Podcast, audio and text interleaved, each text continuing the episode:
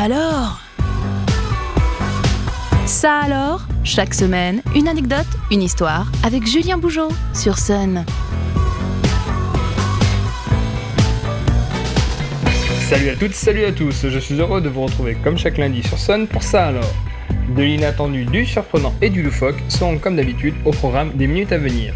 Ça alors, saison 3, épisode 101, c'est parti Vous êtes un romantique du football et les affres du football business vous lassent. Alors vous avez sans doute un œil attendri lorsqu'il s'agit d'évoquer la légendaire Coupe de France.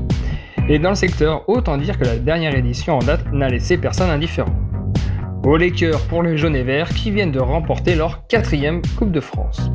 Au-delà du résultat que je laisse le soin de commenter aux experts du genre, je vous invite une fois encore à un pas de côté dans ce qui tend à réconcilier football professionnel et football amateur. Suivez-moi au cœur d'une plongée qui fleure bon les matchs du dimanche après-midi entre sono grésillante et pelouse en mal d'entretien. Cette édition a été marquée par un événement pour le moins insolite en tout début de compétition lorsque les clubs amateurs se rencontrent entre eux, comme ce fut le cas il y a plusieurs mois de cela lors du quatrième tour qui a opposé Tarbes, club de Régional 1, c'est-à-dire le sixième échelon du football français, à Vabre-l'Abbaye. Annoncés favoris de cette rencontre, les Tarbés ont finalement dû s'incliner sur forfait pour des raisons totalement rocambolesques.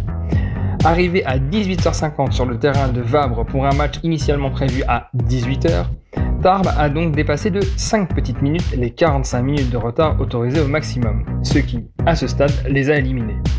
Mais au-delà de la rage de cette élimination due au retard, ce sont les raisons qui ont de quoi laisser bouche bée. En effet, le quart des joueurs de Tarbes s'est rendu à Vabre, sans S, non loin de Rodez, soit à 90 km au nord de Vabre, avec un S. Une petite erreur d'orthographe et de GPS aux conséquences sportives fatales pour Tarbes. Peut-être qu'à l'avenir, une bonne vieille carte papier permettra de passer un tour de compétition supplémentaire. Qui sait? À ce stade de la chronique, vous pensez sans doute que je vous ai présenté le cas de figure le plus improbable amenant une équipe à être éliminée de la compétition. Je vous laisse juger de la situation à suivre. Nous sommes le 10 mai 1967 et après trois matchs nuls en demi-finale, l'Olympique lyonnais et l'AS Angoulême ne parviennent pas à se départager. Ainsi, pour régler définitivement le problème, les équipes sont départagées à pile ou face.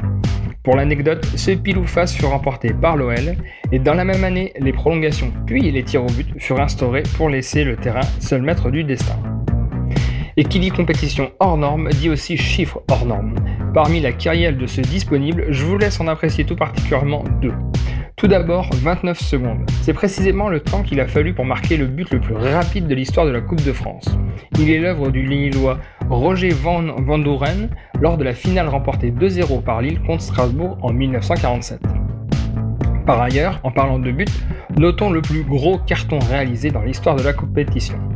Le match qui a opposé le RC Lens à Obi Asturiz en 16e de finale de la Coupe en 1942 s'est soldé par un score extravagant de 32 à 0 pour les Lensois. Pour une fois, l'expression score fleuve aura pris toute sa signification. On termine avec un clin d'œil à destination du PSG qui aura réussi à connaître en l'espace de 5 ans deux épisodes pour le moins inhabituels. En mai 2013, tout d'abord, Mamadou Sakho, alors défenseur du PSG, avait terminé une rencontre contre l'Orient dans le rôle de gardien de but après l'exclusion du gardien Ronan Lechrome.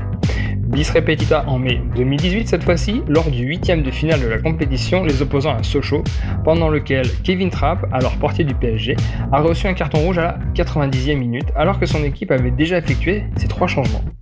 C'est donc Dani Alves, le latéral brésilien, qui a remplacé Trapp dans le but parisien.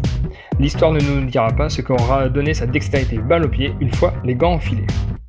Avant de nous quitter, je vous invite à découvrir le bonus Ça alors, une info insolite bonus à découvrir en descriptif de l'épisode sur le site et l'application MySun ainsi que sur toutes les plateformes de podcast.